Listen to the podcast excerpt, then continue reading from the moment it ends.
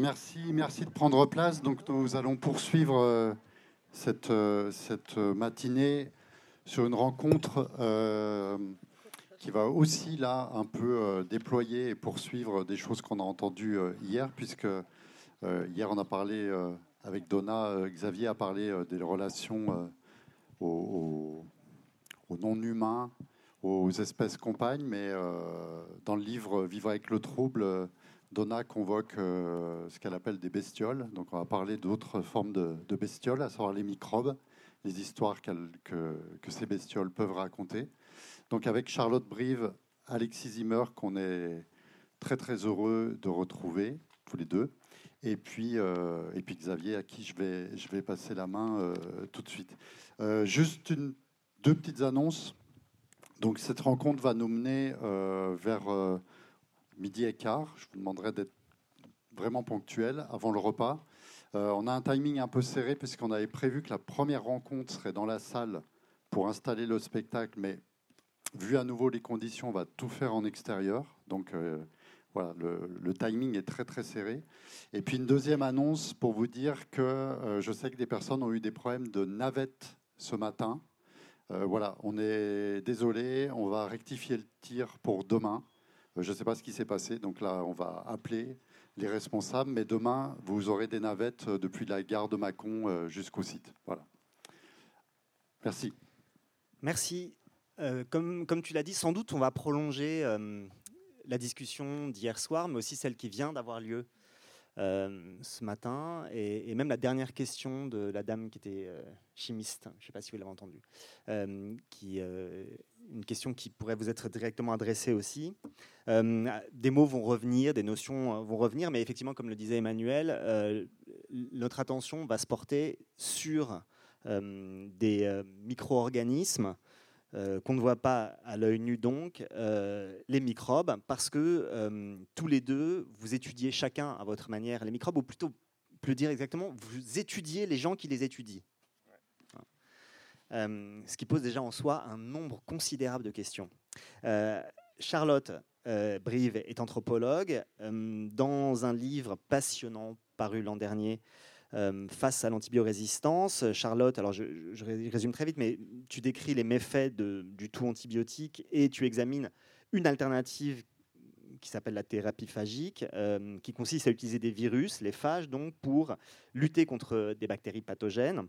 Euh, et qui invite la thérapie phagique euh, à cohabiter différemment avec ces micro-organismes, mais ça pose plein de questions qu'on dépliera.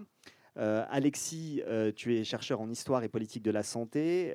tes travaux les plus récents portent sur les pratiques de conservation des microbiotes.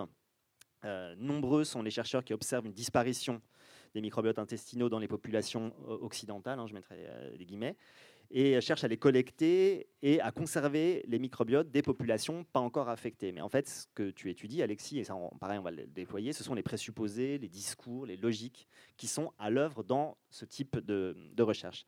Alors, on va revenir en détail hein, sur vos travaux, on va même partir de là, que je les ai décrits vraiment très sommairement, parce que l'idée qui préside à cette discussion, c'est de voir comment, à partir euh, des microbes, à partir des recherches qui sont actuellement menées sur eux, à travers les discours qui sont mobilisés pour expliquer et justifier ces recherches, eh ben, sont à l'œuvre des logiques qui n'apparaissent pas forcément immédiatement. Euh, alors, pour le dire avec des gros mots, logique capitaliste, logique colonialiste. Euh, donc, les microbes sont d'abord un bon lieu pour observer comment capitalisme et colonialisme sont à l'œuvre de manière très très incarnée et avec des effets très réels. Mais ils sont aussi un bon lieu pour réfléchir à des catégories qui sont imposées, euh, et en particulier l'une d'elles, celle de vivant. Est-ce que parler de vivant, c'est la meilleure manière de qualifier cette manière d'être qui est celle des microbes, mais qui est aussi celle de d'autres euh, organismes, végétaux, animaux, humains, etc. Qu'est-ce qu'on gagne et qu'est-ce qu'on perd avec ce mot? Comment en trouver d'autres? Où les trouver? Euh, Donc de grandes questions à partir d'êtres microscopiques. C'est le sens que voudrait avoir euh, cette discussion. une heure ne sera pas de trop. alors partons vraiment de, la, base.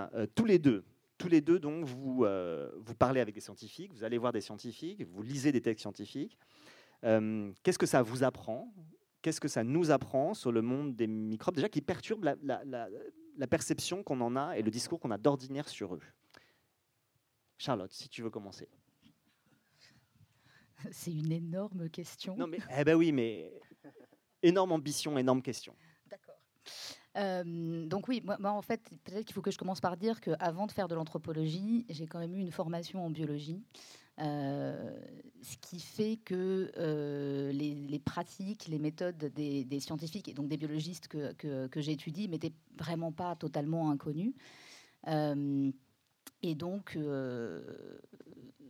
c'est ce qu'on pourrait appeler euh, une anthropologie embarquée euh, que j'ai euh, tenté de faire depuis la thèse, en fait, hein. c'est-à-dire d'aller dans les laboratoires et de voir concrètement qu'est-ce que ça veut dire de travailler avec des microbes, qu'est-ce que ça veut dire de qu'est-ce que ça demande en fait en termes de, manière d'être, etc., de même de gestuelle, corporelle, etc., de, travailler avec des microbes. En quoi ça nous engage en fait de travailler avec, avec des microbes? Et euh, très rapidement, euh, on y reviendra à cette question de, vivant, mais dans ce travail-là, il y a plusieurs chercheurs et chercheuses qui ont été absolument fondamentaux. Euh, notamment, là, il, y avait, vraiment déjà des choses à l'œuvre. Hein. donc, je me suis beaucoup inspirée de Bruno Latour, qui fait une différence fondamentale entre la science faite et la science en action. Et donc, aller dans les laboratoires, étudier les pratiques scientifiques tout de suite déjà, euh, eh ben, ça permet de laisser de côté en fait le grand récit. On parle beaucoup d'histoire et de récit, et c'est quelque chose qui va être redit, je pense, euh, avec Alexis. Euh, voilà, de, laisser un peu le grand récit de la science faite pour aller regarder concrètement comment ça se passe dans les pratiques. Et là, il y a deux autres chercheuses qui ont été absolument fondamentales, que sont Isabelle Stengers et Vinciane Després, qui sont là. Euh, et moi, je suis arrivée dans mon laboratoire qui parlait de levures. Alors, les levures, c'est microscopique, on les voit pas, on sait pas. Et je suis tombée sur la danse du cratérope écaillé de Vinciane Després, qui m'a dit depuis que en fait, euh, le, chercheur avec lequel elle a travaillé, travaillait aussi sur les levures, c'est assez rigolo. Euh, et, en fait, c'est avec ces travaux-là que je me suis posé la question de ah d'accord donc en fait c'est pas juste des trucs qui sont posés qu'on regarde à travers le microscope. Qu'est-ce que ça demande réellement euh, d'aller travailler avec eux? Qu'est-ce que voilà. Donc je me suis intéressée au rythme de vie de la levure à l'organisation du laboratoire et, de montrer comment en fait tout le laboratoire euh, était euh, un espace qui était défini autour des interactions entre les chercheurs et leur levure, et que toute l'organisation du laboratoire était faite pour faire de cette levure une entité avec laquelle on pouvait travailler et sur laquelle, avec laquelle on pouvait produire euh, des savoirs. Donc c'est un discours radicalement, une histoire racontée qui est radicalement différente de celle de dire on met un, un organisme sous un microscope et on le regarde, ah oui, alors il est comme ci, comme ça, et puis hop.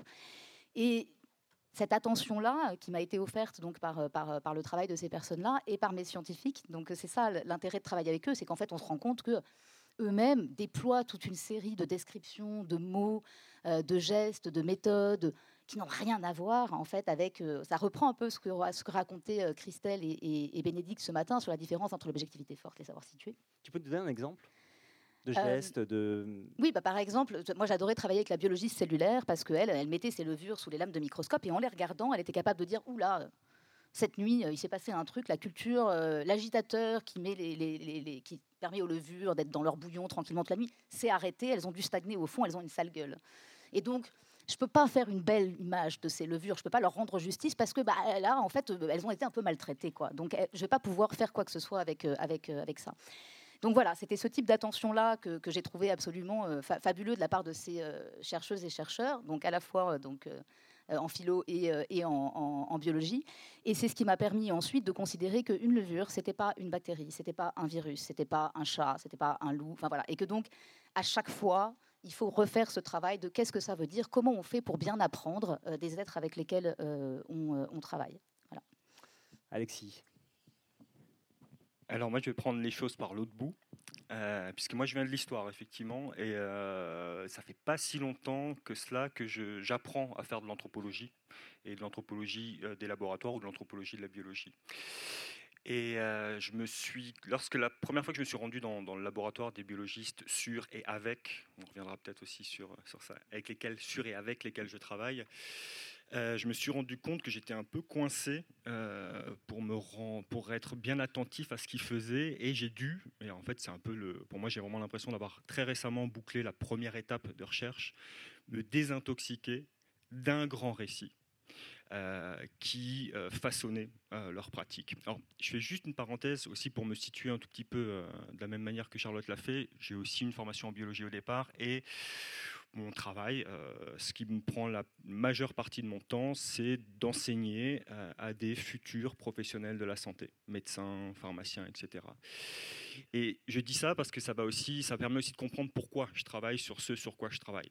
Parce que j'ai un sentiment très fort, c'est qu'aujourd'hui, effectivement, les microbes en biologie et ce que disent les biologistes des microbes est hyper intéressant. On reviendra dessus, hein, notamment, effectivement, les microbes deviennent, euh, pour certains biologistes, notamment les, biologistes des microbiotes intestinaux avec et sur lesquels je travaille, des lieux euh, qui, euh, récapitulent l'histoire plus ou moins récente en fait que collectivement nous traversons. C'est-à-dire c'est des marqueurs de l'histoire industrielle, c'est des marqueurs des milieux et des modes de vie dans lesquels nous sommes.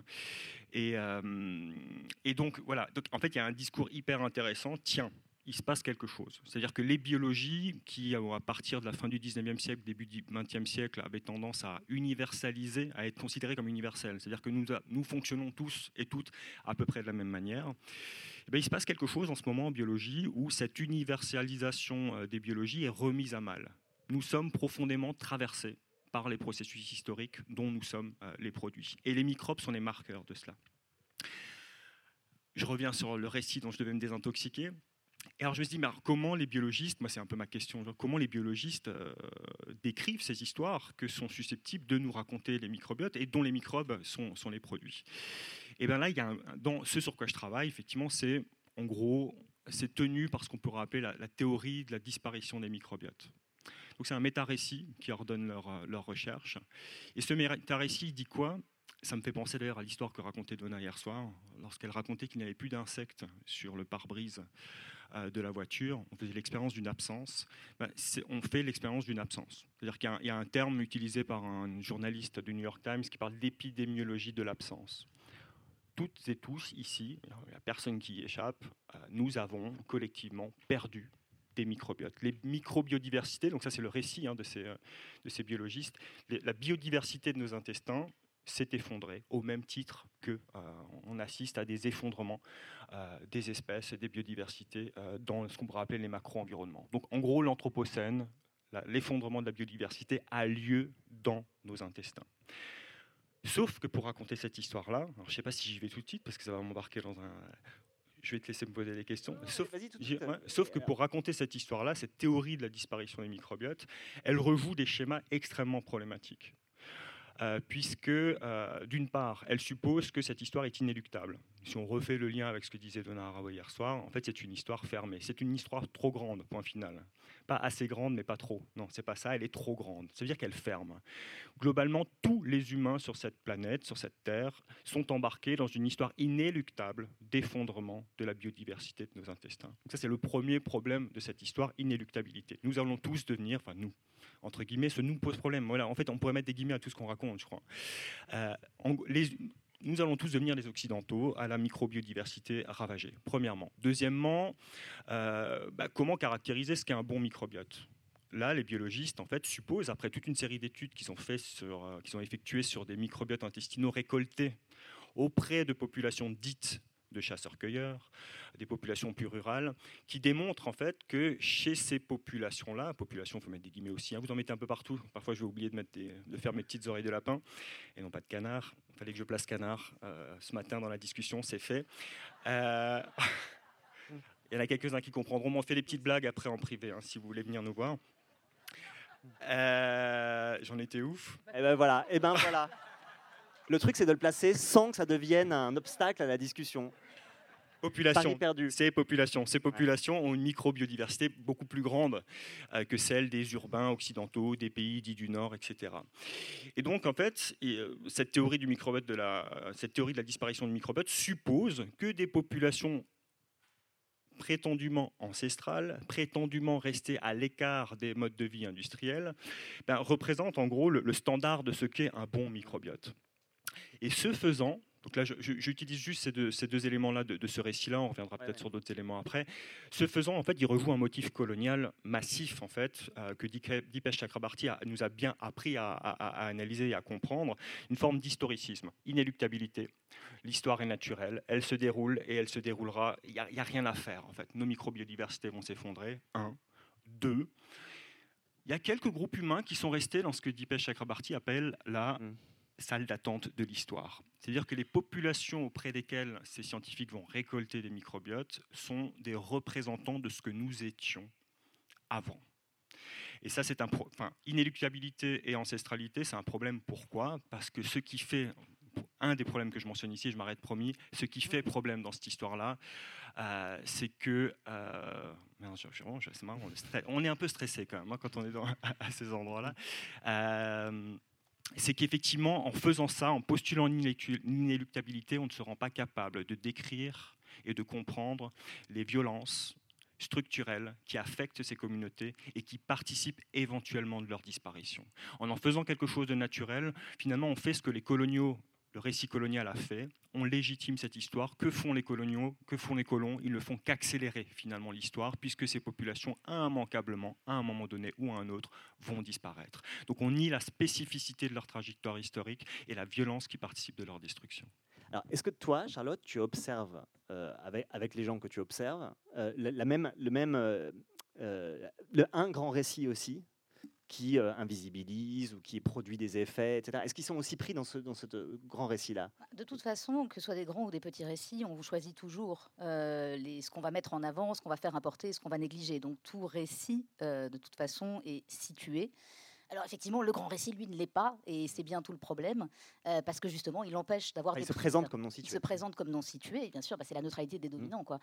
Euh, et il, empêche de réfléchir. Alors moi, dans mon cas, euh, c'est un petit peu différent, parce que les biologistes avec lesquels je travaille travaillent donc sur l'antibiorésistance, et eux sont confrontés tous les jours à un problème qui est issu directement des modes de vie qui se sont développés notamment après la Seconde Guerre mondiale. Alors, ce qu'on appelle la grande accélération, dont Chakrabarty d'ailleurs fait un, un élément central de son dernier livre.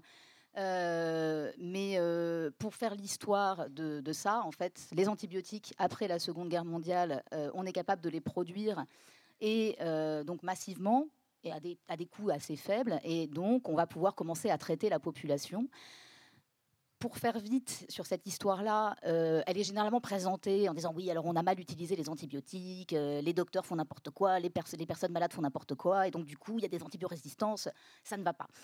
Euh, ça, cette histoire-là, elle est complètement réécrite désormais pour prendre en considération ce qui s'est réellement passé. Donc oui, effectivement, il y a eu une surconsommation d'antibiotiques, on les a utilisés un peu n'importe où, parce que l'impensé qui était derrière, c'était que bah, les bactéries, elles allaient disparaître. Et voilà. Et donc il y avait une espèce de négation en fait de, de, l'agentivité, de la puissance d'agir de ces êtres-là qui réagissent en fait. Enfin, on, leur, bombarde des antibiotiques, euh, elles évoluent, euh, elles, euh, voilà, elles s'adaptent, etc. Et donc voilà, ce qu'on a, qu'on a négligé dans cette histoire, c'est que généralement on pense que bah voilà les bactéries, elles ont des petites mutations de temps en temps, et puis il y en a une, paf, elle permet de, de, de, de devenir antibiorésistante, et alors elle transmet ça à sa descendance tranquillement, et là on a des bactéries. Voilà. Ce qu'on a négligé, c'est qu'en fait les microbes sont intéressants pour des tas de choses, euh, notamment parce qu'ils ont des temporalités très différentes des nôtres. Hein. En, 15-20 minutes, on peut avoir une génération. Donc euh, voilà, dans le temps d'une vie humaine, c'est des milliards et des milliards d'individus euh, microbiens qui vont se succéder. Et donc ça nous donne, c'est ce que disait Alexis tout à l'heure, hein, ça nous donne, on peut faire voir, c'est ce que tu disais, on peut voir dans euh, les bactéries, par exemple, l'histoire des sociétés humaines. Et donc ces bactéries, eh ben, elles ont complètement euh, intégré l'utilisation massive des antibiotiques, d'abord chez les humains, puis ensuite dans les élevages, à la fois pour soigner les épidémies et aussi comme promoteur de croissance. Et ce qu'on ne voit pas, et ce qui est rarement dit, euh, c'est que quand on fait cette histoire-là de l'utilisation des antibiotiques, on se rend compte que les modes de vie qu'on a aujourd'hui, et on les cite jamais hein, pour tout le monde, les antibiotiques, c'est un médicament. Les modes de vie qu'on a aujourd'hui, euh, c'est-à-dire vraiment l'élevage ultra intensif, euh, euh, le, fait qu'on puisse être 7 milliards sur Terre, etc., tout ça, ça a été rendu possible en partie, et en grande partie même, par les antibiotiques, par ces molécules chimiques dont on n'a jamais questionné les utilisations jusqu'au moment où eh ben, les bactéries se sont massivement mises à devenir résistantes. Et donc aujourd'hui, on parle d'épidémie virale, alors on, sort du Covid, enfin on n'en sort pas tout à fait, puis il y a un nouveau variant qui se trimballe, bon, la prochaine fois ce sera encore un autre. Euh, euh, mais euh, on a à faire face à quelque chose, on sait que ça arrive, et les biologistes savent que c'est déjà là, c'est l'antibiorésistance. Et donc, les prédictions, alors c'est des modèles, il faut toujours faire attention, mais les prédictions disent qu'en 2050, c'est 10 millions de morts par an qui seront imputables directement à la résistance aux antibiotiques. Ça veut dire qu'aujourd'hui, ce qu'on prend pour acquis, voilà, le, voilà, les modernes qui nous ont dit vous allez à santé pour tous, machin, etc. Bah, ça ne tient plus. Et donc les biologistes, ils ont ça en tête. Et ils ont en tête cette histoire qui est suffisamment récente et suffisamment euh, rendue visible par leur expérience de tous les jours avec les, avec les personnes malades ou avec les, souches qu'on leur envoie à travers le monde qui sont devenues des monstres. Hein, on appelle ça des superbugs en anglais. Euh, euh, bah, eux, ils ont affaire avec ça et ils ont cette mémoire de l'histoire qui dit ok, donc on a fait ça avec les antibiotiques. Peut-être que cette fois-ci, il faudrait, si on arrive à trouver des alternatives, peut-être qu'il faudrait essayer de voir les choses, agencer les choses différemment, utiliser en fait les ressources qu'on a, parce qu'on utilise toujours les, ce truc-là ne change pas vraiment. Hein, on utilise les microbes comme des ressources, mais la question c'est jusqu'à quel point et comment on peut le faire euh, pour proposer des solutions. Donc c'est ce qu'ils essayent de faire avec les phages, qui sont des virus de bactéries, donc gentils virus. Euh, en tout cas, ils ne nous affectent pas nous. Euh, mais par contre, ils ont la capacité d'affecter les bactéries de plein de façons différentes et d'être affectés par elles. Et on peut utiliser ces phages pour soigner les infections bactériennes. Donc c'est un super outil. Ce n'est pas la solution miracle. Ce ne sera jamais la solution miracle, et c'est important de le dire. Mais cet outil-là, eh ben, il est disponible, il faut le développer, mais il ne faut pas le développer n'importe comment. Il faut bien le développer, il faut bien le construire. Et c'est vraiment la chose qu'on a à faire euh, aujourd'hui. Voilà, donc, et, pour revenir sur la discussion qu'il y avait tout à l'heure avec la chimie située, etc., bah, c'est ce qu'on, enfin voilà, avec Alexis, on a un peu la même, la même approche de ce côté-là. On travaille avec ces biologistes et bah, on essaye d'apporter ce que nous on peut, c'est-à-dire une façon de raconter les histoires ou peut-être de questionner certaines catégories ou de mettre l'accent sur telle ou telle chose. Et eux, en retour, bah, nous transforment aussi euh, en nous disant ouais, mais là, tu n'as peut-être pas très très bien compris. Euh, voilà. Alors justement, euh, très très concrètement et un peu vulgairement, quand vous arrivez que vous dites à un biologiste ou une biologiste, voilà, en fait, tu sais, mec ou meuf, tu es complètement pris dans un grand récit qui invisibilisent les populations. Mais comment ils réagissent? Mais enfin, euh, ils, vous remercient de leur ouvrir les yeux? Non, mais. Euh, euh, moi, j'ai perdu une dent quand je leur ai raconté ça la première fois. Ça a été une baston non, non, c'est non, non. En fait, j'étais. en fait, ce qui m'est arrivé, c'est que là, avant, j'ai fait typiquement hier, hier, soir aussi, de Narawe parlait de mauvaise méthode, mauvaise manière de. Euh, moi, j'ai écrit un papier critique sur ces biologistes avant de les rencontrer, c'est-à-dire que ça reposait essentiellement sur les entretiens à distance et sur la lecture de la littérature scientifique. Et dans ce papier, euh, que j'assume complètement encore, hein, mais il a fallu euh, un peu rattraper le coup derrière. Donc moi, j'arrive dans leur laboratoire, ce papier est disponible en ligne, et je me dis, oups, comment euh, comment je me présente. Donc c'était sur les microbiotes, hein, Oui, ouais, c'est bien ça. Ouais, Et je fais oups, comment je me présente euh, Puisqu'en fait, dans le dernier papier, je venais de faire une conférence juste avant aussi là-dessus. Euh, dans le dernier papier, j'en dressais un portrait pas très glorieux. Mmh. Et je dis merde. Et en fait, du coup, je dis il faut que je trouve une manière de leur dire que ça va pas, que ça va pas ce qu'ils mmh. font, mais comment leur dire sans être sur un rapport offensif, etc. Mmh. Et pendant trois nuits, j'ai mal dormi, si bien que j'ai serré les dents. Je me retrouve aux États-Unis, hein, j'ai pas pu me faire soigner ma dent, j'ai perdu ma dent. Euh, et je je l'ai pas. Depuis, j'ai pas rebouché le trou. Ça me, c'est un, un, bon, une bonne manière de me rappeler effectivement qu'il est important, même quand on va étudier celles et ceux qui a priori pourraient représenter ce que d'une posture d'anthropologue critique euh, pourrait envisager comme des ennemis, ce qui ne sont plus euh, du tout aujourd'hui, je tiens à le préciser, euh, eh bien, il faut apprendre à bien se présenter. On ne va pas faire la même chose que eux éventuellement peuvent faire lorsqu'ils vont rencontrer des populations pour euh, extraire leur microbiote. En gros, se foutre royalement des impacts et des conséquences de leur recherche sur, sur ces derniers.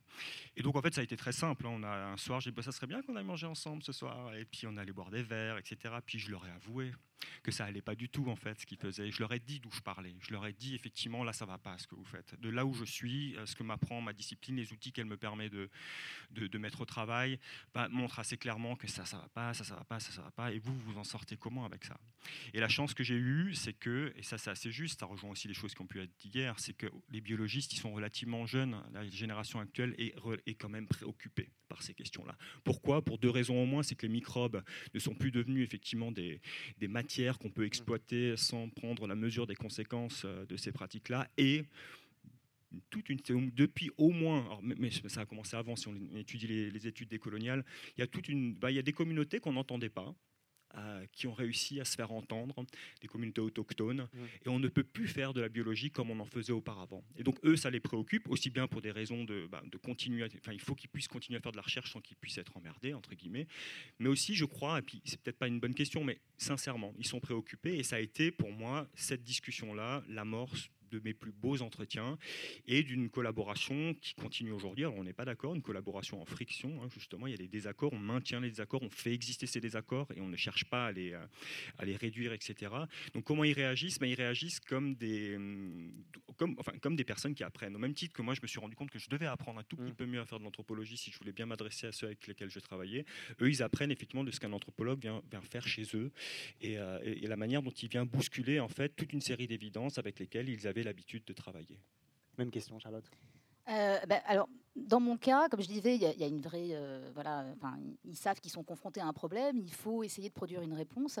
Mais ce qui nous a tenus tous ensemble, on n'était pas d'accord sur des tas de choses, mais plutôt, et je vais revenir sur des questions de, de économie de la santé. C'est-à-dire que, en fait, ce qui nous tenait toutes et tous dans cette histoire, c'est qu'on était d'accord sur deux choses importantes. Le premier, c'était de faire en sorte que si cette thérapie se développait, elle soit accessible au plus grand nombre. C'était le premier principe qui nous tenait. Et le second, euh, c'était de faire attention à pas foutre le bordel une fois de plus dans euh, voilà dans, euh, dans alors les écosystèmes, l'environnement, les milieux, la nature, voilà. Donc, là, tu parles des chercheurs qui développent des, Alors, thérapies. Je parle des microbiologistes en laboratoire parce qu'en fait, il y a quand même toute une galerie de. Mmh. Il faut, il faut du monde, hein. il faut du monde pour pour développer ça. Et donc, moi, question qui est hyper importante aussi, il va falloir articuler les propositions que font chacune de ces personnes. Donc moi j'ai commencé, on parlait des affects ce matin, le premier truc ça a été que j'ai rencontré André, qui était une personne qui est euh, paraplégique, qui souffrait euh, d'infection euh, et qui était hyper en colère. Vraiment André, il était mais survénère, il a fait des trucs voilà, que j'ai pas raconté dans le livre parce que voilà ça, ça servait pas, mais il avait une, vraie rage parce que... Il souffre beaucoup de sa vessie, il arrive pas, il a des antibiotiques le soignent Alors sa rage, elle vient du fait qu'il est allé chercher des phages en Russie parce qu'il a entendu parler de ce traitement-là. Euh, et quand il est rentré, il a voulu faire les choses dans les, clous. Donc, euh, il a contacté la NSM pour dire bah, Moi, j'aimerais bien, qu'il l'agence de sécurité du médicament, en disant J'aimerais bien euh, que vous m'accompagniez dans la démarche pour voir, pour monitorer un petit peu.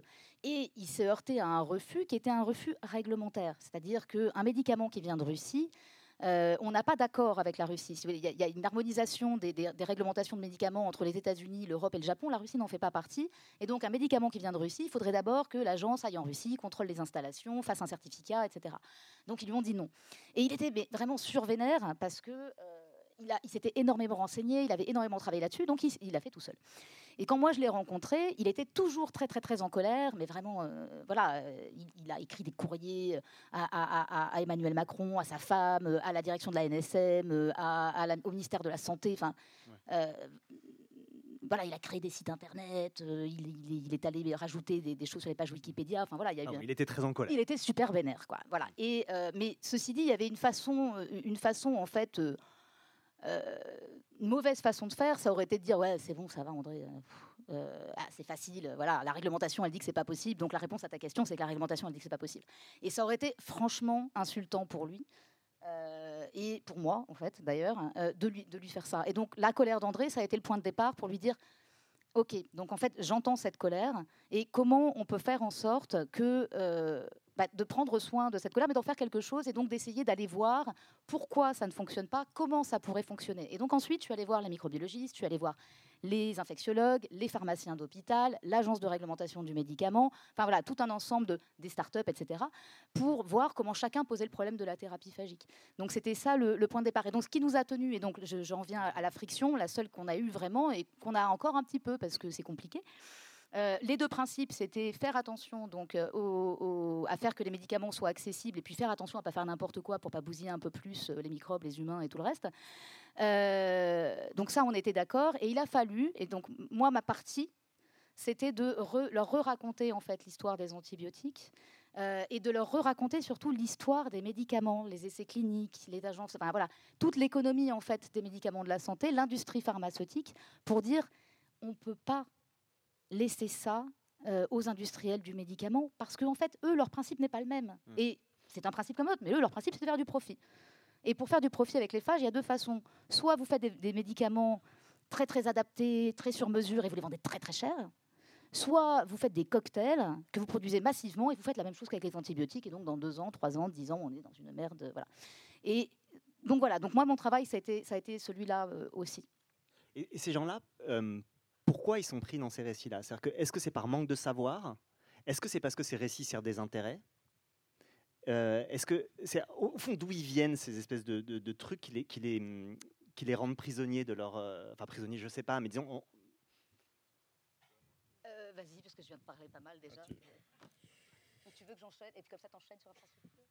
Non, j'allais te laisser infrastructure justement. Bah, je. Parce qu'en fait, je vous ai juste, je n'ai aucune marge de manœuvre dans cette discussion. Euh, voilà, donc euh, là vous avez l'exemple, c'est en fait ils se répartissent la parole, ils se posent des questions, etc. Je fais la pure figuration. Donc euh, arrangez-vous peut-être. Non, non, non, mais c'est parce qu'on a, vrai qu'on a l'habitude beaucoup de travailler ensemble et on, attaque les, choses de deux endroits différents, mais on est effectivement fondamentalement d'accord sur plein de choses. Mais en fait, moi, ce qui m'a intéressé avec les antibiotiques permettent de saisir une notion qui est très commune, que tout le monde entend, entendu, qui est celle d'infrastructure. Et euh, en fait, ce que j'ai essayé de montrer en refaisant l'histoire des antibiotiques, c'est que ces antibiotiques ont généré des infrastructures. Le propre d'une infrastructure qui fonctionne bien, c'est de ne pas être visible. Et donc, quoi une infrastructure, par exemple Alors, bah, une infrastructure, elle bouge pas parce que comme je suis quelqu'un de stressé. Ah oui, il y a marqué infrastructure, deux points. J'ai mis, j'ai mis la définition parce que je suis nulle en définition et, c'est, pour moi, c'est des termes que j'ai tellement l'habitude de. Donc je suis très très mauvaise pour les définir clairement.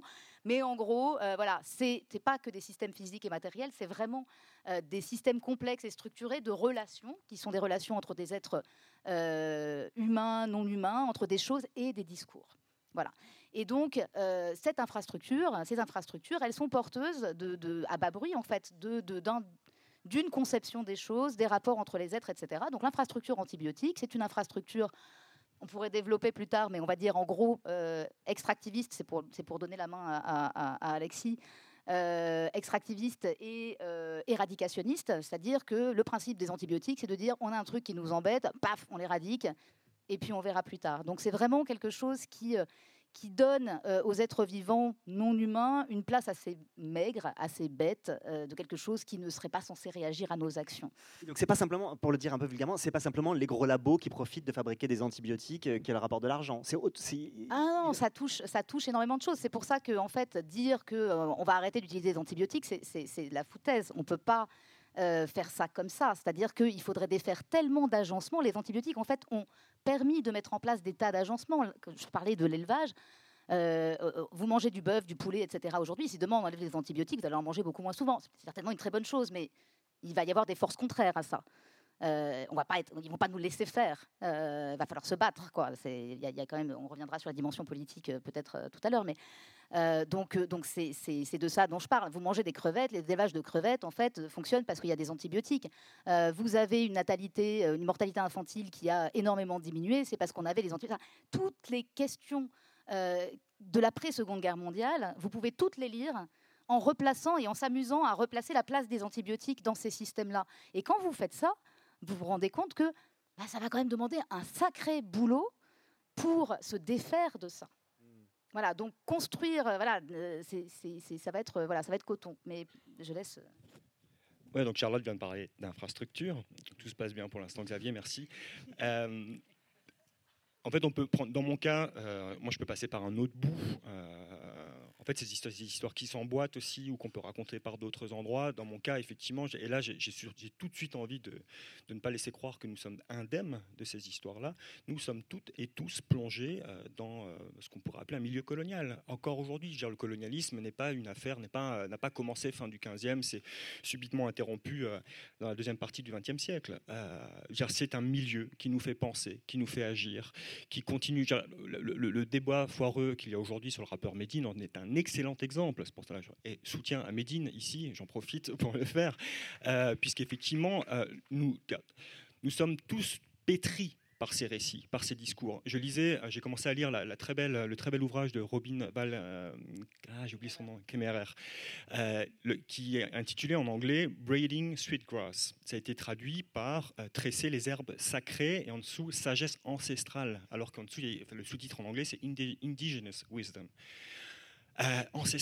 Pourquoi cette traduction? Pourquoi sacré alors qu'il n'est pas question de sacré dans le premier titre? On est tous embarqués en fait dans des, dans des, dans des récits, des méta-récits qui nous laissent croire que des communautés dites de chasseurs-cueilleurs vivraient de manière plus originelle ou plus naturelle que les nôtres. Euh, nous sommes tous embarqués effectivement dans l'éthos scientifique, se croire partout chez soi. Ces scientifiques ne se sont pas posé la question de la légitimité à aller récolter des microbiotes auprès de communautés qui, ne les connaissent pas, ils ne sont pas présentés, ils n'ont pas pris le temps long de se présenter, de savoir ce qui les préoccupait, etc. Donc cette idée-là, autre, anecdote de Robin Balkimmerer, j'adore ce livre, et, qui, décrit, en fait, c'est une biologiste américaine qui décrit, lorsqu'elle s'est inscrite à l'université, elle passe un entretien.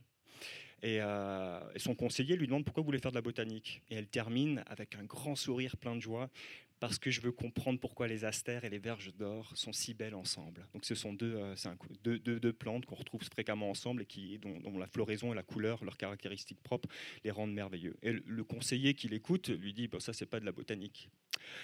Et donc elle ravale. Et quelques temps plus tard, elle réanalyse tout ce qui lui est arrivé. Et elle dit ça recommençait. Et quand elle dit ça recommencer, elle fait référence à quoi? À l'histoire de son grand-père qu'on a envoyé dans un internat, à qui on a lavé le savon à la bouche avec du savon pour lui faire oublier son langage, la langue de la communauté d'où il provient. Donc cette chose-là, cette disqualification, il y a des savoirs qui comptent, il y en a qui comptent pas. Ces biologistes avec lesquels je travaille ne se préoccupent pas du tout de type de, connaissances et des pratiques propres qui seraient celles euh, des communautés qui ont un microbiote riche. Pourquoi ce microbiote est-il riche? Peut-être qu'en fait, ils vont pas disparaître. Peut-être qu'en fait, le mode de vie de ces communautés est un choix politique de refus d'être embarqués dans cette histoire catastrophique dans laquelle nous sommes embarqués. Peut-être qu'ils sont dotés de savoir et de connaissances qui nous permettraient un tout petit peu mieux et autrement de comprendre les raisons de ce ravage. Et j'incite, donc ça, typiquement, on partage tous, qu'on le veuille ou non, des motifs de ce type-là. Donc oui, ces scientifiques ne sont pas suffisamment formés mais nous ne le sommes pas suffisamment non plus. Euh, parce qu'effectivement, tu parlais d'infrastructure, le colonialisme, on peut le penser comme un milieu qui nous fait agir, penser d'une certaine façon et pas d'une autre. Donc ce travail-là, on doit tous collectivement, d'une certaine façon, le faire. Mais justement, c'est la question que je me posais. Euh, vous, vous êtes totalement clean dans cette histoire? Alors comment vous faites pour justement interroger, vous-même vous défaire euh, de récits bah, qui sont les, les, vôtres propres, ceux de vos disciplines, ceux de... Bah, dans la confrontation, en fait, j'ai envie de dire, dans le dans l'échange, dans le dialogue. Moi, les, biologistes, au début, je suis arrivée, j'étais vraiment, euh, voilà, j'étais remontée, genre, non, il faut un modèle public, euh, voilà, on va pas laisser ça dans du privé, patati, patata, machin, etc. Bon, au bout d'un moment, il y a aussi un rappel des réalités qui fait qu'aujourd'hui, euh, si on veut produire publiquement des médicaments, il faut aussi d'abord réinvestir parce que les infrastructures de production n'existent plus dans le public. Euh, et donc, c'est un, tout petit exemple, mais, mais, mais moi, ça, moi, ça m'a fait bouger parce que, euh, voilà, pour moi, c'était évident que, mais alors, c'est bon, ça va, on s'y remet, là, allez hop, euh, on prend les pharmacies d'hôpital, on, les, on les rééquipe, etc. Mais, mais en fait, il y a tellement de choses d'abord à prendre en considération. Ça ne veut pas dire qu'on ne va pas le faire, mais ça veut dire que mon empressement peut-être à condamner un peu trop vite au départ euh, les collègues biologistes avec lesquels je travaillais qui me disaient bah oui on va faire appel. Ah bah tu sais mais non mais euh, les partenariats public-privé c'est bien etc et, ça mais ça m'énervait parce que je disais mais non tu vois bien que c'est la solution et, et, et, en fait plus j'apprenais et plus je regardais à quel point cette histoire elle est compliquée et, plus je me disais ok alors ça ne, je ne lâche rien sur mes principes je ne lâche rien sur mon interprétation des choses mais effectivement il faut aussi faire avec ce qu'il y a là. Ça ne veut pas dire qu'il faut s'en contenter, attention, mais ça veut dire qu'on ne peut pas faire comme si ça n'existait pas. Voilà, donc c'est plutôt là où, euh, où moi j'ai euh, été, euh, voilà, j'ai lâché un peu. Et l'autre truc sur lequel j'ai lâché, c'est qu'au départ, alors pour faire vite, les phages, c'est très précis. On peut cibler très précisément la bactérie que qu'on veut éradiquer. et donc, on, on, est toutes et tous d'accord sur le fait qu'il faut privilégier des approches qu'on dit sur mesure, c'est-à-dire vraiment choisir le bon phage pour la bonne bactérie. Euh, mais au départ, je disais euh, absolument radicalement non au cocktail, jusqu'au moment où je me suis dit, mais peut-être qu'à un moment donné, peut-être qu'on pourra trouver une façon de faire ces cocktails qui pourront être utilisés de façon un tout petit peu plus massive, mais de façon située. C'est-à-dire, on a un problème à tel endroit, et donc bah, on va prendre, on va faire un cocktail effectivement qui va pouvoir être utilisable un peu plus largement parce que là, on en a besoin, parce qu'il y a des balances à trouver. C'est des choix qu'on a à faire. Et ce sont des choix qui sont effectivement politiques. Alors, j'ai lu le, dernier bouquin de, de, de Chakrabarti qui, à un moment donné, un tout petit paragraphe que je trouve extrêmement édifiant là-dessus et qui parle de la révolution verte en Inde en disant ça a été une catastrophe écologique patati patata mais en même temps s'il n'y avait pas eu la révolution verte en fait on crevait tous de faim et c'est ce type de questions là qui nous met quand même au travail. C'est-à-dire, oui, alors euh, c'est bien beau de dire euh, que euh, ça c'est mal et que ah bah oui, il faut, il faut changer notre rapport au vivant ou il faut changer nos machins trucs, etc. Mais en fait, il faut quand même bien se poser la question de savoir comment ça va affecter les personnes qui sont prises dans ces histoires-là. Voilà, donc c'est peut-être là où il y avait cette espèce de... Voilà, de, de, je, pense qu'il faut qu'on fasse très attention à toujours garder, on, on, en parle souvent avec Alexis, de la question de l'humilité, en fait, du je ne sais pas. Et donc, voilà, il faut se re-questionner, il faut toujours remettre sur le métier les questions qu'on a. Euh, Christelle et, Bénédicte en, parlaient aussi ce matin, alors pour une autre raison, mais qui est tout aussi juste, c'est-à-dire revenir toujours à nos notes, regarder ce qui nous a agi, pourquoi, etc. Et, voir comment, bien sûr que ça nous déplace. Voilà. Et donc, bien sûr qu'il euh, y a certainement des moments où j'ai été euh, peut-être offensante, euh, des moments où j'ai pas su entendre ce qu'on me disait. Et bah, effectivement, à un moment donné, il faut bah, la question, c'est pas de dire oh, je suis coupable, euh, pardon, désolé. La question, c'est de, prendre cette question, d'en faire quelque chose de, positif. Quoi. Et, toi, Alexis, au-delà de la question de ta propre pratique d'anthropologie dont tu racontais tout à l'heure, ça t'a déplacé aussi là-dessus. Euh, tu as eu des déplacements qui ressemblent à ceux de Charlotte sur la question, par exemple, du public et du privé? Tu arrives avec des grands principes, tu veux, puis tu te confrontes à un truc qui, te, fait bouger un peu? moi, je vais te répondre par un autre bout. Euh, ouais. non, mais en fait, moi, j'ai beaucoup appris sur sur le colonial. Euh, je vais plutôt te répondre là-dessus. Euh, parce qu'au tout début, quand j'ai commencé à travailler avec ces biologistes-là, je voyais bien la dimension coloniale, etc. Mais je n'osais pas, je n'arrivais pas plutôt à, l'articuler, à leur pratique.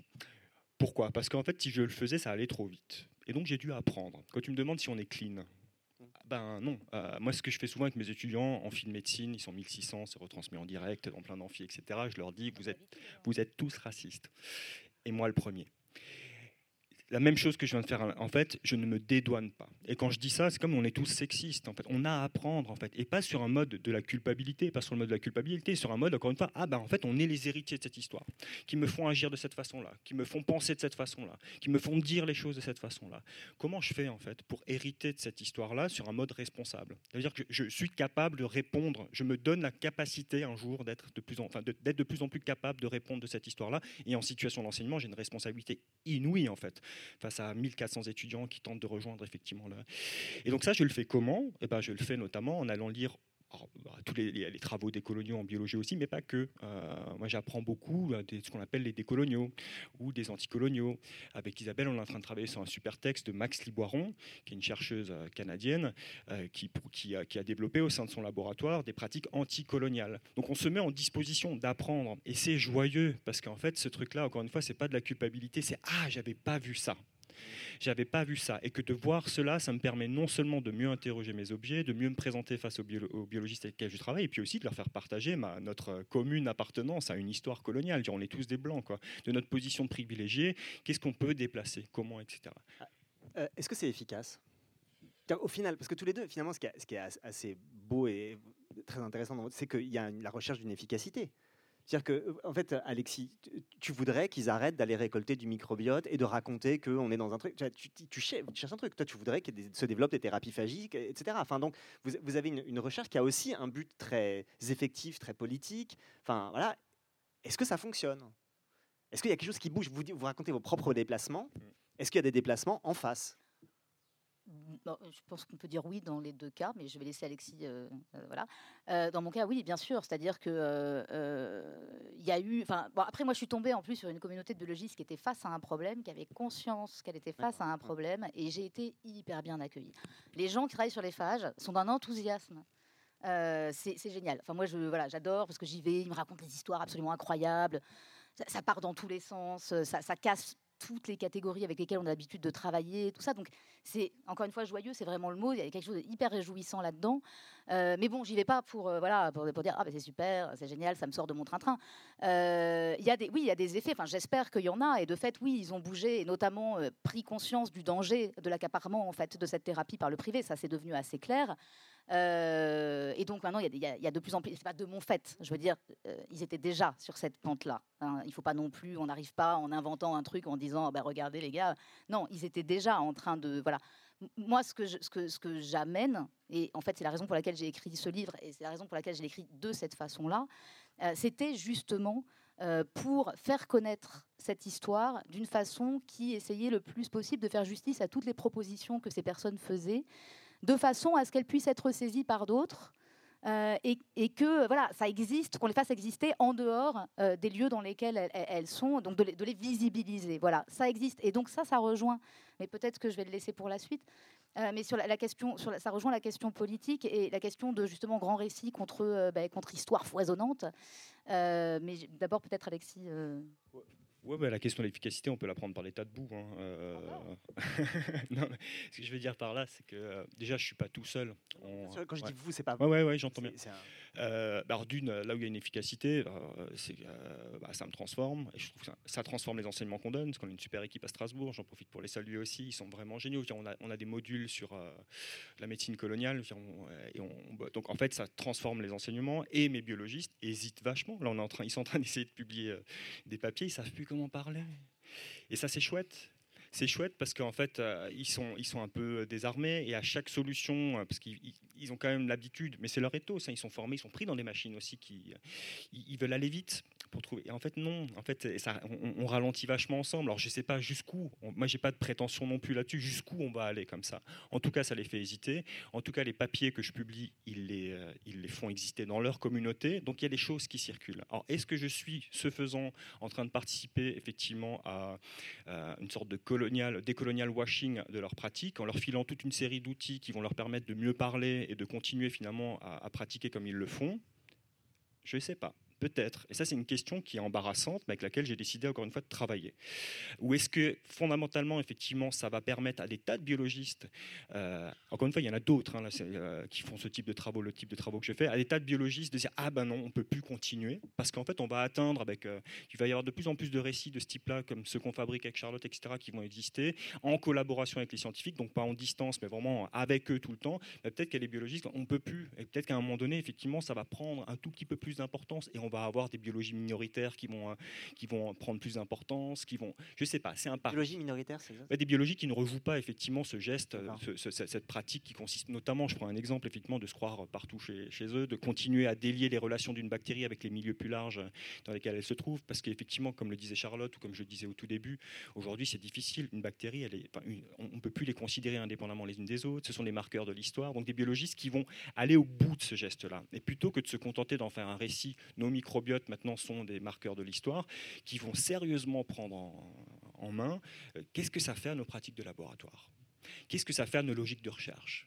Qu'est-ce que ça fait à nos logiques de financement? Qui vont prendre ça au sérieux? En tout cas, ce, que je trouve intéressant, c'est qu'on est de plus en plus nombreux à être là et à leur dire vous avez besoin d'un coup de main, parce que nous aussi, on a besoin d'apprendre sur ces petites euh, bactéries-là. Eh ben, faisons-le. Tentons en fait quelque chose à cet endroit-là. Tu voulais parler politique, Charlotte? Je voudrais surtout pas te contredire poser comme ça, c'est un peu compliqué. Euh, non, mais effectivement, tu parlais de la question, parce que en fait, moi, je, je, considère qu'il y a plus de science qui, enfin, il n'y a pas de toute façon de science qui soit neutre. Et donc, si tu prends à bras le corps cette question-là, c'est toute la question dont parlait encore une fois Bénédicte. Euh, Christelle et Donna Howe hier, en fait, se situer, c'est vraiment, enfin pour moi, il y, a quelque chose d'extrêmement de, fort euh, là-dedans. et donc, ça, ça, ça, veut dire aussi que, alors je ne sais pas comment prendre ça et comment présenter ça là tout de suite. Euh, mais euh, disons que, bon, je, vais, je me lance. Voilà. Euh, ça lancera peut-être la discussion ou pas, ou ça va faire pchit, ou ça va être une catastrophe, on verra. Mais aujourd'hui, on est quand même dans une espèce de musique d'ambiance, un peu partout. Tu peux toujours dire canard pour t'en sortir, si jamais. D'accord, c'est notre mot de. D'accord. donc, on est quand même aujourd'hui dans une espèce de musique d'ambiance où on nous dit que, voilà, il faut faire attention aux vivants, il faut être sensible aux vivants. Euh, il faut renouveler notre rapport au vivant, nos ontologies, etc. Et j'entends, je veux dire, je, vois euh, ce que ça signifie, mais je trouve que là, il y a un piège. Il y a quelque chose d'un peu, euh, peu risqué à présenter les choses comme ça. Comment tu le formulerais ce piège? Alors, parce que il y, y, a un premier, déjà il y a un premier truc moi qui me dérange avec le terme de vivant. Je pense que c'est un terme qu'on a commencé à voir arriver parce que le mot de nature avait été plus ou moins confisqué mais euh, pour des raisons euh, qui sont complexes, etc., et sur lesquelles je ne vais pas revenir, mais moi je ne l'ai jamais complètement confisqué, ce terme-là, parce qu'il est employé par plein de gens, donc il importe pour des gens. Donc s'il importe pour des gens, en fait, il faut qu'il continue à exister. Et l'avantage de ce mot de nature, quelque part, c'est qu'on sait justement qu'il est problématique. Donc quand on l'emploie, tout de suite, on a hmm. des, petits panneaux partout qui disent attention, comment tu l'emploies, dans quel contexte, pourquoi, qu'est-ce que ça veut dire pour toi, etc., etc. Et donc du coup, quand on emploie le mot de nature, on est obligé de se situer.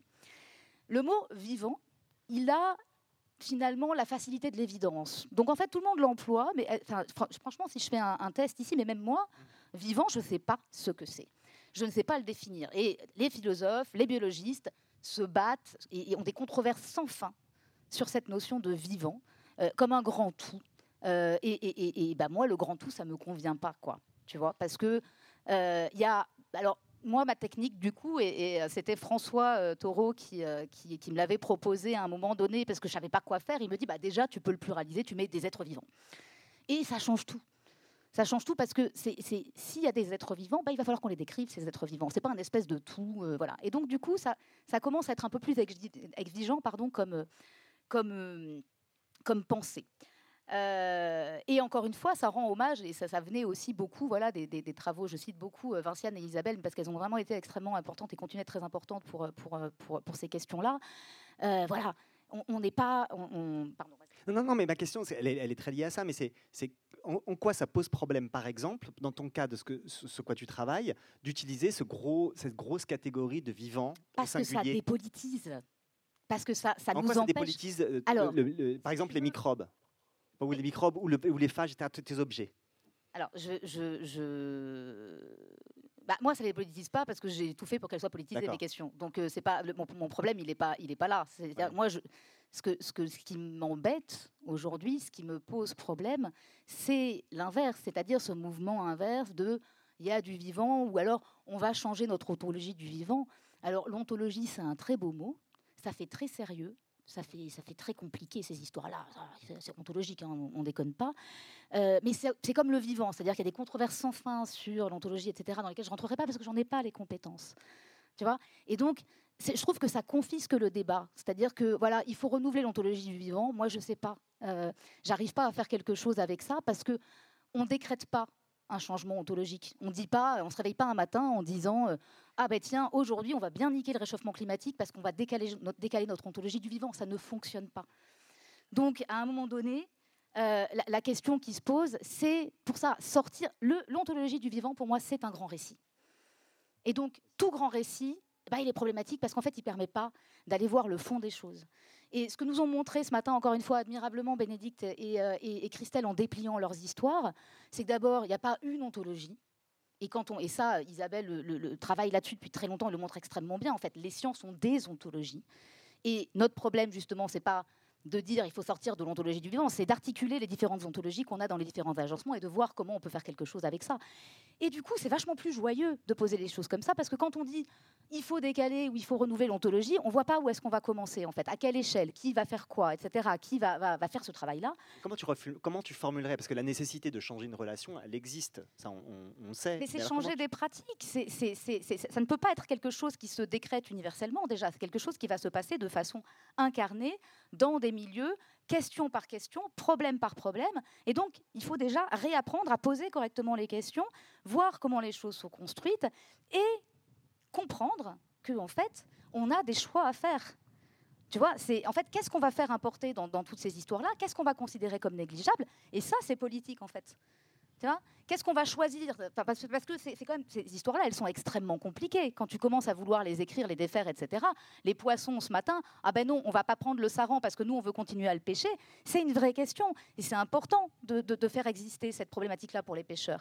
Et donc c'est là que c'est, on, ne peut pas avoir accès à ça si on n'a pas euh, voilà, si on n'a pas envie d'aller raconter ces histoires et si on les raconte pas d'une façon qui fasse importer toutes ces positions-là. Et après, ça ne veut pas dire qu'elles sont toutes bonnes, mais ça veut dire qu'on peut plus les ignorer. Et ça, pour moi, c'est euh, la nature vraiment politique des questions auxquelles on a à faire face aujourd'hui. C'est la façon, à mon avis, la plus, la plus productive, la plus efficace, parce que productive c'est toujours un mot compliqué, mais la plus efficace, de proposer des réponses à ce que Isabelle Stengers, l'intrusion de Gaïa, qui soient des réponses qui soient attentives aux conséquences, certes, mais qui soient aussi attentives aux causes. Voilà. Et dire on va décaler ou on va, on va renouveler, pour moi, ça ne permet pas de faire ça. Et puis en plus, le dernier point, et je suis désolée, je suis très longue, mais le, dernier point, c'est qu'en fait, c'est aussi, je trouve, extrêmement maladroit par rapport aux pratiques qui existent déjà. Alors déjà, il y a plein de pratiques qui nous permettent de faire ce travail-là. Donc il y a déjà tout ce qui, enfin peut-être pas tout ce qu'il faut, mais il y a déjà tellement de propositions magnifiques qui sont faites qu'on n'est pas obligé d'en inventer d'autres. On peut déjà aller essayer de faire exister celles qui sont embryonnaires. Et le deuxième point, c'est que balayer en fait un certain nombre de pratiques en disant ça ne va pas, euh, on va, on va faire autre chose ben, ça ne tient pas compte en fait des, euh, des affects et, des, et, des, et, des, et des, de ce qui tient les gens qui pratiquent de cette façon-là. Donc il faut quand même faire très attention à ça. Là encore, c'est une question d'humilité. On n'a pas de réponse. Les réponses, elles sont très compliquées. Elles seront collectives, elles seront dans les discussions. Voilà. Alexis Moi, ça sera très court. Euh, tu m'as, tu m'as lancé, enfin, tu as évoqué l'exemple du poisson. Ça me fait penser à deux choses très rapidement. Alors, là, si, un, euh, on, on, ne choisit pas ces espèces compagnes. Euh, là, c'est toujours, je le dois encore une fois ici, je le dis à Max Liboiron, euh, qui nous dit en fait qu'il y, a un danger dans l'académisme euh, américain, là, elle fait, elle fait, elle fait, elle fait, référence à, à, ça à ce moment-là, qui se choisit les bonnes espèces compagnes. Et elles sont sympas les espèces compagnes qu'on choisit mais et elle dit, elle va plus loin dans une note, ça c'est un signe de la blanchité en fait, c'est encore un signe de colonialisme, on choisit ces espèces compagnes. Elle dit, il faudrait plutôt être attentif à la manière dont les espèces compagnes nous choisissent. Et elle fait, donc elle travaille sur la pollution euh, des océans et notamment de la chaîne alimentaire des communautés euh, humaines euh, qui, bah, qui, euh, se nourrissent effectivement de ces poissons euh, à, Terre-Neuve, donc le territoire de Terre-Neuve au Canada. Et, elle dit, bah, le plastique, c'est une espèce compagne. Ah elle est moins sympa, moins facile à mettre en avant, etc. Mais, et, et, idem, elle prend un autre exemple, elle dit, il y a des communautés à qui on fait des recommandations, il faut que vous arrêtiez de manger du poisson. Elle dit, mais on ne peut pas. D'une part, le poisson, il fait bien son job, c'est pas lui qui déconne, c'est nous qui avons déconné. Et d'autre part, si on arrête de manger du poisson, c'est tous les mondes que suppose effectivement la pêche de ce poisson-là qui vont être détricotés. La manière de faire des nœuds dans les filets, les histoires qu'on se raconte quand on fait des nœuds dans les filets, etc. etc. Donc si moi je viens avec ces exemples-là, c'est qu'effectivement, ça c'est un ethos, hein, je pense qu'on le partage un peu, c'est qu'il y a un endroit, c'est comme quand je vous dis vous êtes tous racistes. C'est un peu, c'est de la provocation, mais il faut y aller à un moment donné, parce qu'il faut faire attention à ne pas trop rapidement, effectivement, nous nourrir de récits qui vont refabriquer des places relativement confortables et qui nous empêchent de continuer à apprendre sur les dégâts qu'on a engendrés et la manière dont euh, nous pouvons en hériter. Voilà, moi je dirais ça comme ça plutôt. Donc ça veut dire quoi? Ça veut dire qu'on multiplie y a, il y a un, parce que ça a, quand même, ça a quand même un intérêt, le grand récit commun. Dire, même, même quand il est faux, etc., c'est qu'on parle la même langue on utilise les mêmes mots. On, que, on, on, fait quoi? On multiplie les récits, on les complexifie à mort, on les, on les ferme jamais. Et, et, euh, et, comment, on se, comment on se met Une décision politique, ça se fait sur des trucs simples. Ouais, bah, l'intérêt du plus grand nombre. C'est-à-dire? Bah, tu, tu, tu, essayes dans ton histoire de prendre en compte l'intérêt du plus grand nombre. C'est le critère. Bah, des, qu'est-ce que, qu'est-ce qu'il y a d'autre comme critère Des communautés concernées. Pour... En fait, il faut changer les pratiques. Encore une fois, à cet endroit-là, typiquement, comment on prend une décision politique ben, On ne les prend plus à partir uniquement de rapports d'expertise, à partir de discussions entre pairs, etc., ou euh, dans un milieu politique relativement confiné.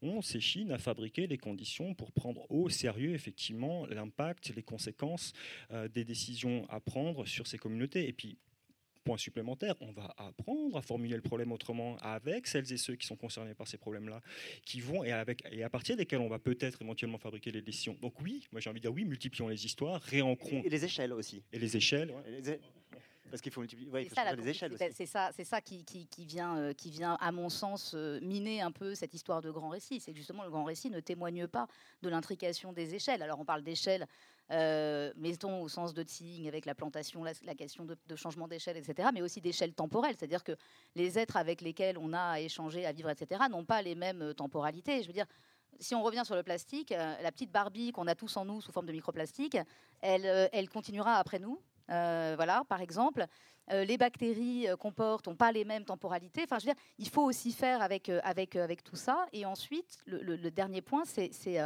bah, justement, le point, toute la difficulté qu'on a avec la thérapie phagique aujourd'hui, c'est on a un truc qui tient. On a un truc qui tient localement, pas très loin d'ici, à Lyon, où il y, a, quelque chose qui a été mis en place, où on commence à pouvoir produire des phages qu'on va pouvoir utiliser pour soigner des gens dans un hôpital public, donc à un coût qui permettra de traiter, de rendre accessible, etc. Pour l'instant, ça tient. Comment? Parce que pour l'instant, on va traiter quelques, quelques patients. Quand il va falloir traiter de plus en plus de personnes malades, comment on va euh, faire que ce système puisse exister à une échelle plus grande. Il n'est pas transposable directement. Transposer directement, c'est la connerie qui a été faite de dire que à toutes les échelles, finalement, ça se reproduit et, ça va être la même chose. C'est pas la même chose. Les antibiotiques sont là pour le rappeler. Localement, ça va. Quand on passe à une échelle un peu plus grande, ça commence. À... Et quand on passe à une échelle mondiale, c'est terrifiant. C'est fini. On a, on a changé. Il faut quand même se rendre compte qu'on a changé la biologie même des bactéries. C'est-à-dire que les biologistes aujourd'hui disent les bactéries d'aujourd'hui n'ont plus rien à voir avec les bactéries d'avant l'introduction des antibiotiques. Donc ces bactéries, elles ont vraiment incorporé l'histoire humaine. Donc on fait quoi euh, voilà, avec, toutes ces, avec toutes ces échelles, etc. Donc il n'y a, rien de simple.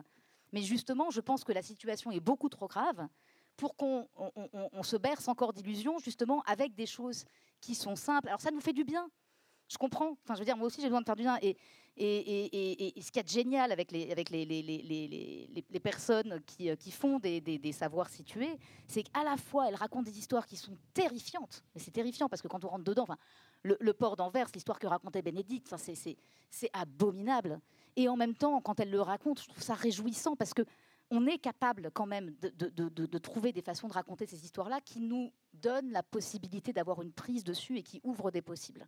Et je pense que c'est ça dont vraiment aujourd'hui on, a besoin. Voilà. Il est euh, midi et on doit absolument euh, libérer euh, l'endroit à midi et quart. Donc si vous avez des questions, des remarques, des contradictions, voire, elles sont toutes les bienvenues. Il y a deux micros, il y a... Ah, non, c'est... Fausse alerte.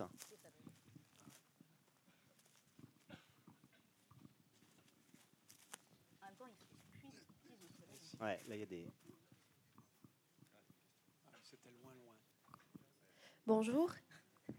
Merci, c'était super intéressant. Moi, j'ai une question. Vous avez parlé du fait de, du besoin de ralentir. Et euh, je suis en dernière année de thèse et c'est une question qui me tient beaucoup à cœur parce que euh, on n'a pas le temps de ralentir et en même temps la recherche c'est un processus qui est lent. Donc euh, comment est-ce qu'on essaye de ralentir et d'amener nos pères, nos collègues euh, dans cette démarche du ralentir, du prendre le temps et de l'humilité aussi, parce que aller vite, souvent, l'humilité part avec. Non, mais c'est une vraie question et c'est un vrai problème aujourd'hui dans, dans, dans, le paysage de la recherche. Alors, je peux parler que pour la recherche française, mais bon, ici, c'est ce qui nous concerne un peu à peu près euh, on n'a plus les conditions aujourd'hui, effectivement, vous le soulignez très bien. Euh, je veux dire, j'ai soutenu ma thèse en 2010, c'était déjà euh, compliqué. Je pense que ça ne s'arrange pas, c'est de pire en pire. et la recherche aujourd'hui fonctionne sur injonction à l'efficacité, à la rentabilité. Il faut voilà, enfin, il y a un véritable souci. Donc moi, le problème qu'il y a, c'est que j'ai pas de j'ai pas de conseils, si ce n'est que la seule chose qui moi me permet. Alors moi, je, moi, je suis en poste, donc c'est facile pour moi maintenant, voilà mais il n'y a pas si longtemps que ça, quand même, euh, j'ai fait pas mal d'années de postdoc et de, une thèse sans bourse, etc. C'est de bah, d'avoir des alliés en fait c'est de, de, de, poser les choses à plusieurs ça ne répond absolument pas au problème je pense qu'après il faut se battre il faut aller manifester il faut euh, voilà il faut euh, mais, mais, mais ça ponctuellement ça vous aide pas si vous êtes en fin de thèse je, J'en suis désolée. Enfin voilà, je, ne peux être que désolée de cette situation euh, qui, euh, qui, est de pire en pire chaque jour et euh, qui effectivement se sert de l'urgence de la situation pour nous imposer un temps qui ne fonctionne pas. Le temps de la recherche, vous le dites très bien, c'est pas c'est pas le temps de l'urgence. On a besoin de temps pour apprendre à poser la question correctement. Et donc oui, il faudrait se battre pour qu'on puisse de nouveau avoir la possibilité d'avoir ce temps-là qui est absolument nécessaire nous, on tente des trucs aussi à Strasbourg, petite équipe. Donc, moi, je suis maître de conf. Euh, Charlotte est chargée de recherche. Donc, c'est des boulots un peu différents aussi. Alors, nous, ce qu'on essaie de faire, mais ça prend du temps. Et puis, ça nous épuise pas mal. On, en fait, on change complètement la manière dont, dans une équipe, euh, on s'adresse les uns aux autres. J'ai beaucoup de chance. On a été recrutés à trois en même temps. Et euh, tous les trois, on s'entend super bien. Donc, en fait, on a été une force de proposition très forte, en fait, dans un labo de 10, de 10 enseignants-chercheurs. Et donc, en fait, on, organise des temps longs. Les réunions, c'est plus deux heures pour prendre des décisions, c'est une journée. Euh, le directeur, ça va passer sur YouTube? Le directeur du labo euh, ne peut plus poser prendre des décisions comme il le faisait avant. Alors ça lui fait, il, souffre, hein. il souffre, mais, il apprend. Euh, donc c'est pas du tout une et on, est épuisé hein, d'avoir rajouté ça finalement à cet endroit-là. Et puis là on a donc bah, en deux deux c'est difficile à expliquer hein, plus euh, sinon ça, ça, prendrait du temps. Mais il y a un autre point aussi important, c'est de trouver des manières de tricher. C'est-à-dire qu'il faut arrêter effectivement de faire ce qu'on est censé faire euh, puisqu'on est censé faire de plus en plus de trucs débiles. Il y a des endroits, il faut s'organiser collectivement où on le fait plus, ou alors on donne l'impression qu'on le fait, en fait on l'a pas fait. Euh, des choses comme ça. Ça c'est très cool. Et pour un académie, euh, aujourd'hui comme c'est tous des bons élèves, c'est pas évident. Oui, mais on peut pas faire. Ben si, on va le faire. On va le faire et tu verras, tu vas te sentir beaucoup mieux après. Quoi. Donc c'est des choses comme ça aussi qu'il faut qu'il faut injecter dans l'université.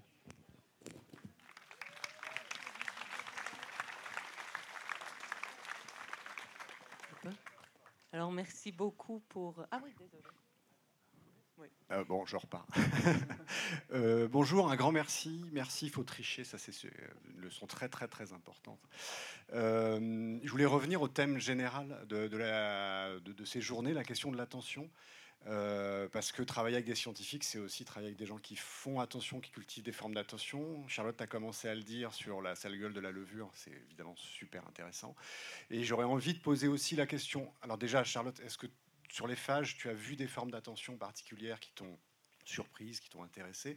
Mais Alexis, tu fais un procès au départ, tu, dis que tu as changé, mais d'inattention à, tes, chercheurs, mais est-ce qu'ils font pas quand même un peu attention à des choses, y compris dans leur campagne de récolte, etc.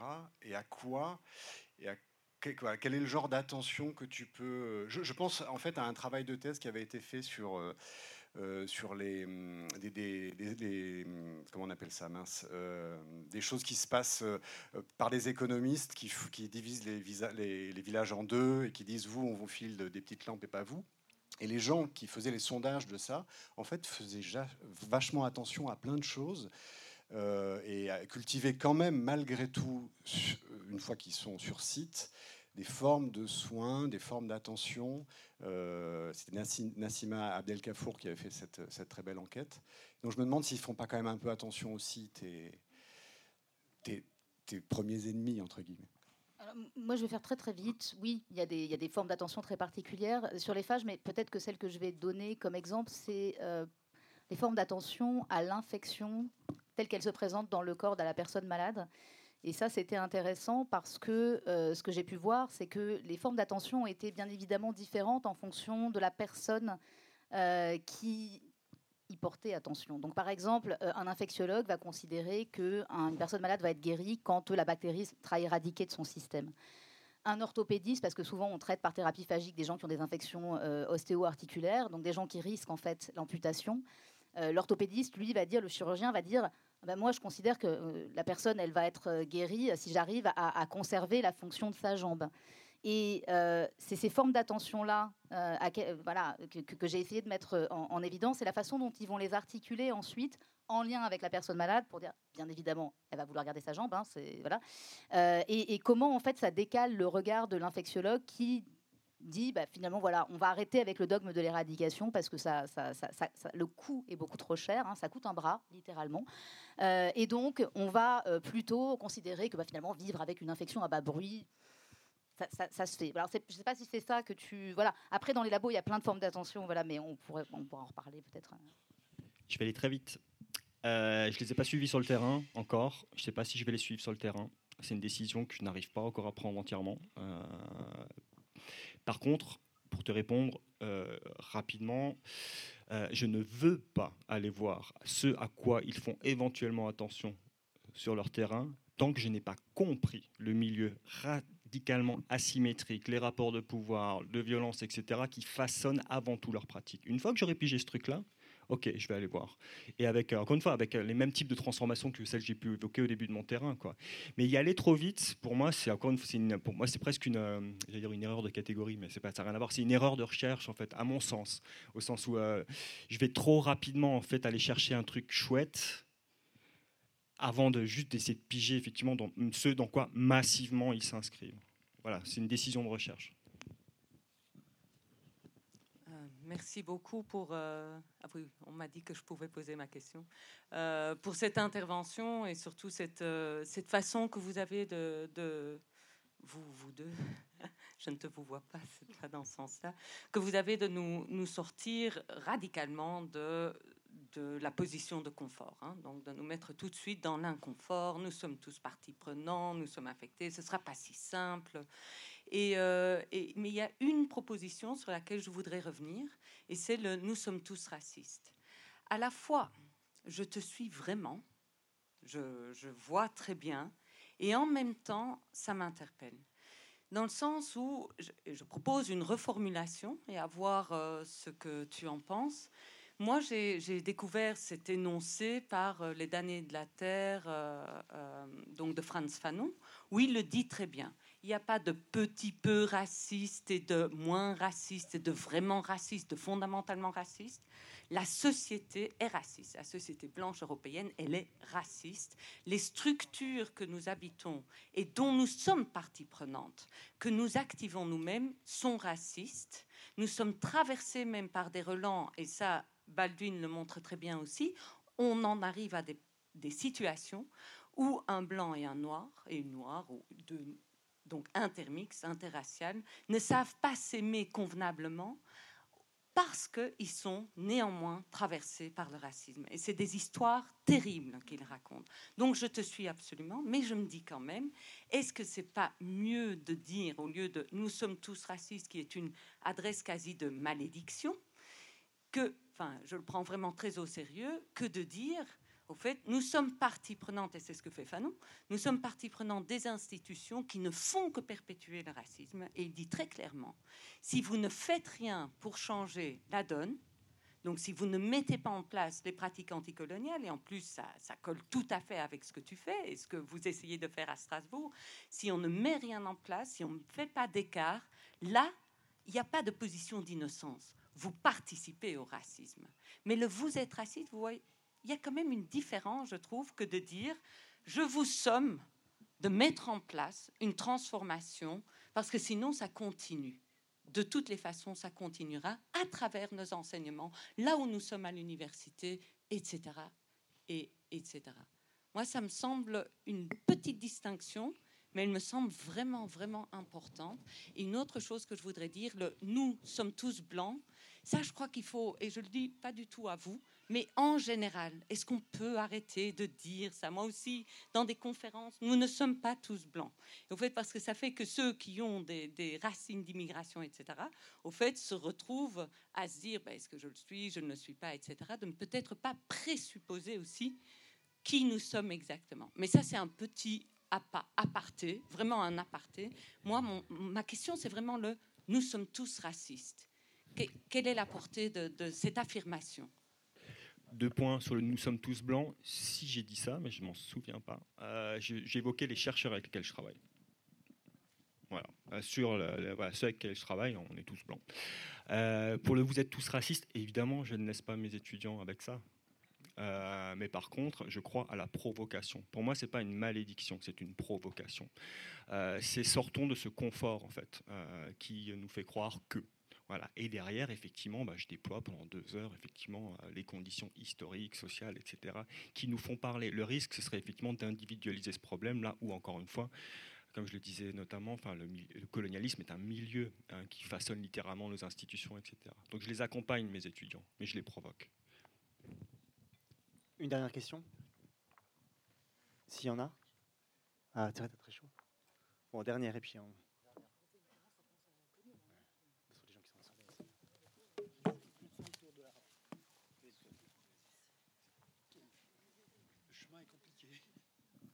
Merci, c'était pas une question, en fait, c'était euh, par rapport aux politiques. En fait, il y a un bouquin, donc moi je suis artiste, je parle de, là où je suis, donc en tant qu'artiste, il y a un bouquin qui est super qui s'appelle Parade nuptiale, où euh, en fait de Donald McKinley et la proposition politique, c'est plutôt que d'avoir une politique court-termiste, les responsables politiques qui portent d'autres noms déposent dans une banque de données des prédictions et mettent tout en place pour que la société aille dans leurs prédictions. Et quand les prédictions sont réalisées, à ce moment-là, le politique qui a fait cette prédiction devient, dans le livre c'est le grand prophète, mais en tout cas c'est lui qui va être le chef de la, continuité de l'organisation.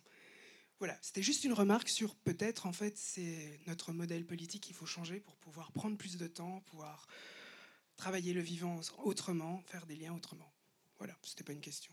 C'était juste pour faire ma maline. Merci beaucoup. Euh, merci beaucoup pour vos questions qui étaient encore une fois super intéressantes. Et merci à Charlotte, merci à Alexis et à tout à l'heure.